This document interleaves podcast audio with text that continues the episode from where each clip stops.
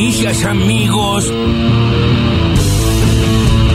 Hemos perdido mucho tiempo, yo creo que hoy eh, tenemos ministro de Economía después de casi tres años de, gobierno, porque la realidad es que no funcionamos bien en ese sentido, lo hemos planteado de, todas las formas. Y bueno, la- el final es conocido por todos. Y creo que, que hoy estamos en una situación muy delicada, muy compleja, producto de la responsabilidad de, de quien de un día para el otro abandonó su, su lugar al frente de la cartera económica No me hagan explicar lo que todos sabemos. Le mando esto que salió de Darío, que puede ser que sea razonable en función de cosas que están apareciendo en Twitter, de que el juego es una devaluación por algo que podría haber pensado yo. Les aseguro que 100% que no va a haber devaluación. Todo lo que uno pueda pensar en eso, que ustedes pueden imaginar que yo estoy a favor del superávit fiscal y del déficit cero, llamémosle así, de la unificación cambiaria. En algún momento del tiempo, este gobierno o el próximo gobierno, si ustedes me dicen, yo, yo claramente estoy en esa línea, pero eso no tiene nada que ver con hacer una devaluación inminente. Entonces, gracias si difunden alguna idea en esa dirección, que me viene bien para desactivar esta, esta bomba que quieren instalar. Esto nunca se había hecho en la Argentina sin que caiga el gobierno. Habla indio.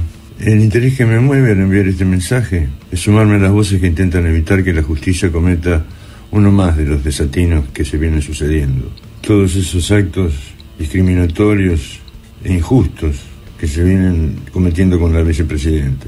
Estoy hablando de la justicia, ¿no? Ha pasado, ha pasado algo muy grave que es no le han dejado derecho a defenderse, a su defensa. Y esto es gravísimo. Lo único que quiero recordarles a los señores jueces que el más preciado bien que, que deberían cuidar son su honorabilidad, su temperamento justo y su prestigio social. Eso se llama chavismo kirchnerista. El hecho de que siempre la ciudad esté con, con las calles tomadas implica que nosotros tenemos que discutir, porque simbólicamente para Juntos por el Cambio, ¿dónde nos ven a nosotros más débiles? En esto.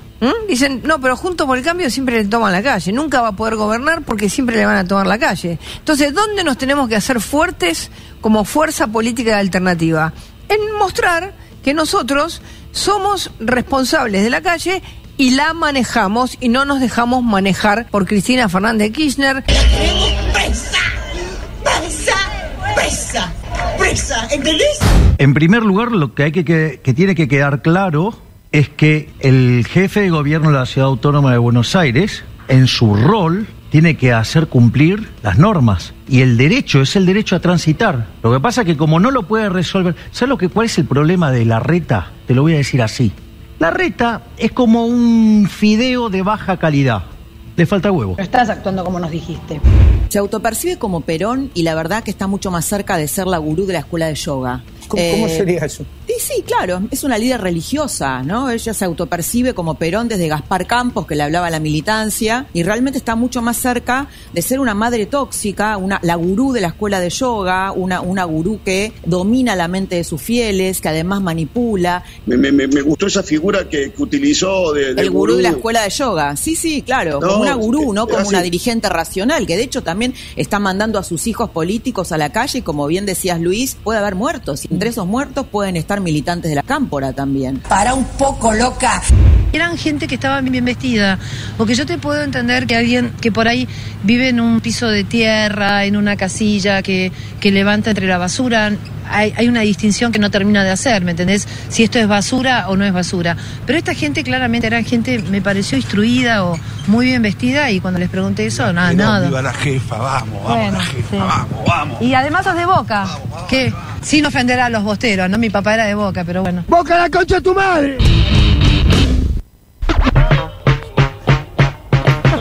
Ay, ay, ay, ay, ay. Bueno, ahí en el final la famosa vecina de Cristina. Sí. Sí. Eh, que ese ya sería su nombre en el DNI a esta altura, ¿no? Sí, la vecina de La, Cristina. la vecina de Cristina. Igual está sufriendo un arco dramático Sí, eh, raro, extra- extraño. La vecina de Cristina, eh, por ejemplo, hay fotos con militantes que una militante se descompuso y Sí. la dejó subir a la casa y tal, se sacaron todos ella haciendo una L, pero todos los demás haciendo la B. Hay otro video con otro compañero que, le- que dice, eh, bueno, se los ve con mucho amor Sí. Sí, sí, ne- ne- negando que haya roturas y Sí. que no se pudiera Que vivir. no la molestaba, Claro, claro. que no la molestaban. eh, Bueno, nada, arcos dramáticos. Sí, Jimena de Tesanos Pintos se llama la famosa vecina. Y le digo el nombre porque está dando notas a, a morir. No, está Por- full, está full. Sí, Sale- obvio. está de gira no en es que medios. quiera permanecer en el anonimato, ¿no? Definitivamente no. Y hoy escuché una entrevista en la que eh, reconoce, es partidario, o sea, milita con eh, López Murphy. Claro. Ah, Eh, bien. digamos, eh, más o menos ahí se ubica dentro del universo de Juntos por el Cambio, la vecina de Cristina. Bueno, también escuchábamos en La Nación Más un análisis de Laura Di Marco. Buena, ¿eh? Eh, está en una, ¿no? Eh, Con Luis Juez que le dice que no, le no lo dejó terminar de decir qué bueno lo que dijiste Laura y ella misma dijo, sí, es buenísimo Sí, sí, la lo que, dije. sí. Soy muy verdad que sí, capaz. estoy muy capaz. tenés razón, Luis, tenés razón. Ay, dame un poco de la autoestima de Laurita Di Marco, por favor. Extraordinario lo de Laura Di Marco, eh, comparando a Cristina con un, no sé, una gurú de la escuela de yoga. Eh, mucho más peligroso lo del final, de todas maneras. En esto de a- hablar de muertos en las calles Sí, sí, como sí, si se tratara de nada, de, de- de un partido de fútbol, ¿no? ¿Viste? No, bueno, puede haber dos o tres goles en un partido que va a ser difícil. No, estás hablando de muertos en las calles. Bueno, lo dice el ministro de Seguridad que podemos esperar de Laura Di Marco. Sin ¿no es lugar a dudas. Javier Milei llamó fideo de baja calidad a Horacio Rodríguez Larreta. ¿Por qué? Porque le faltan huevos. No, chicos, en Ah, era- serio. Era con remate, bien. Estamos en una. No se puede creer. No se puede creer en la que estamos. Eh, el chiste es bueno, hay que decirlo. El chiste es bueno. ¿Cuánto, cuánto tiempo le habrá dedicado al, al chiste, no? Nah, eso Ah. es un chiste conocido que le habrá llegado y. No, pero decidí ubicarlo. A mí me hace Ah. pensar cuando yo jugaba a poner, meter Sí. en la conversación una palabra Claro, que claro. recién, viste, había aprendido. ¿Cómo se te ocurre? No, no, Ah, que me Igual- gustaba mucho hacer O, esto. o esas competencias que hacías, a, a que no a que no le metes en A la, que no Sí. le metes la ahí, charla ¿eh? con la directora, no metes No, no, esta tremendo. palabra. Bueno, es pero básicamente Milei, al igual que Patricia Ulrich, a quien también escuchábamos, corriendo por derecha a, a la reta. Sí. Imagínate, a nosotros nos pareció una barbaridad, ¿no? Lo que hizo la reta de vallar la casa de Cristina, de reprimir militantes, etcétera. Eh, para el otro sector de Juntos por el Cambio fue tibio. Sí. Imagínate lo que es eh, ese otro sector, ¿no? Bueno, ya lo conocemos, Patricia Bullrich fue ministra de Seguridad de la Nación, no había manifestación, no- pero no hubo, ¿eh? Con Patricia Bullrich en el, en el Ministerio de Nación y con la policía porteña a cargo de la reta, no hubo movilización popular sin ser reprimida durante años, años, largos años. No, esta no es la primera, no va a ser la última. eh, y además es una represión siempre muy selectiva. Sí, claro. Porque esa es la, la otra para- característica. Vos podés ser una policía represiva, eh, eh, pero Para represiva todos, para eh, todos. para todos. No, cuando es represión selectiva ya se empieza a notar mucho que algo, algo más hay. Escuchábamos también, hay un audio, a Gabriel Rubinstein, el viceministro de Economía, que salió a desmentir que el gobierno vaya a devaluar. Esto fue a raíz de la circulación de un paper suyo escrito en julio donde sugería esa medida, por supuesto, antes de, De saber que lo iban a lugar, convocar. de saber que le iban a, tantas cosas hizo antes de saber que le iban a convocar. eso. No, todo lo que va para Pedía atrás no para sirve, Cristina también, ya Rubinstein. está, no, claro. Ya está, que Bueno. está en blanco, está formateado Rubinstein. Y el Cuervo Larroque esta mañana acá en el Destape Radio. ¿Qué pase se armó esta mañana eh, acá? Hermoso. Roberto Navarro, Daddy. Urieva, eh, Marcelo Figueras, Juliana Di Tulio, lo sumaban a la Roca, entraba Parrilli, no, era este, el, el Cucapalusa. Sí, sí. el Sí, Cucapalusa. sí. Extraordinario. Bueno, todo eso entre las voces destacadas del día. Ahora las noticias en Maldita Suerte.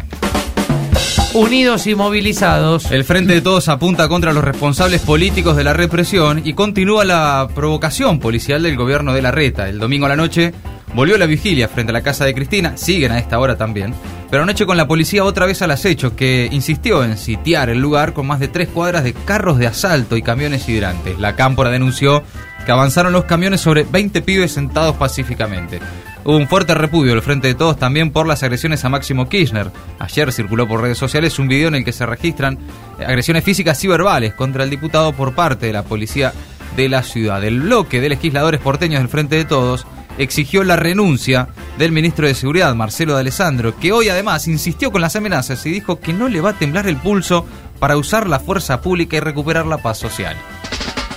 Se están tirando con de todo. Claro, porque el operativo frente al departamento de Cristina reavivó la interna entre Rodríguez Larreta y Patricia Bullrich. La ex ministra de Seguridad cuestionó que el alcalde no sostuviera el vallado, lo acusó de mostrarse débil y lamentó que el gobierno porteño le erosionara el carácter. La ciudad defendió la negociación con Nación. El jefe de gabinete de Larreta, Felipe Miguel, dijo que Bullrich prioriza intereses personales y le pidió que reflexione. El diputado nacional y ex vicejefe de gobierno porteño, Diego Santilli, la tildó de comentarista.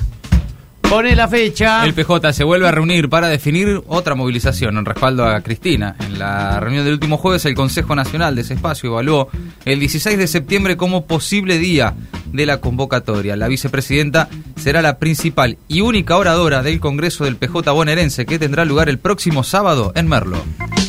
Mientras tanto, en el supermercado. Inflación, alimentos acumularon una suba del 6,6% en agosto. El rubro le suma presión al índice general de inflación que volverá a superar el 6% en este mes. Además, advierten por los efectos que la elevada brecha cambiaria puede tener en los precios en un futuro. Por otra parte, también alertaron que de mantenerse en niveles elevados, la brecha puede impactar en otro rebote, rebote, digo bien, inflacionario en el futuro. Otra realidad. La actividad metalúrgica creció 8,1% en julio, acumula un crecimiento del 7,4% en los primeros siete meses del año, lo que representa un nivel por encima de 2019, según un informe elaborado por ADIMRA, que es la Asociación de Industriales Metalúrgicos. Destacaron que de esta manera la actividad del sector se encuentra ya no solo en niveles prepandemia, sino en niveles mejores al del macrismo es básico. Organizaciones sociales realizarán este martes una jornada nacional de lucha por el salario básico universal. Será con más de 30 concentraciones en lugares emblemáticos del, del sector concentrado de la economía en todo el país para insistir con un refuerzo de asistencia a los sectores que no llegan a cubrir ni la canasta de indigencia. En Capital la concentración va a ser en la Torre de los Ingleses de Retiro para movilizarse de ahí al puerto. Evitar lo peor, esa es la misión. Un grupo de inspectores del Organismo Internacional de la Energía Atómica partió este lunes hacia Ucrania para visitar la central nuclear de Zaporilla en el sur del país. La planta más grande de Europa ha sido blanco de ataques en los últimos días de los que se acusan mutuamente Ucrania y Rusia. Y hay temores por un desastre nuclear. La misión de la OIEA se centrará, según anunciaron, en tres tareas. Protección física, seguridad nuclear y garantizar la no proliferación de materiales nucleares. Maldita suerte. Agregamos una hora porque nos quedaban un montón de boludeces afuera.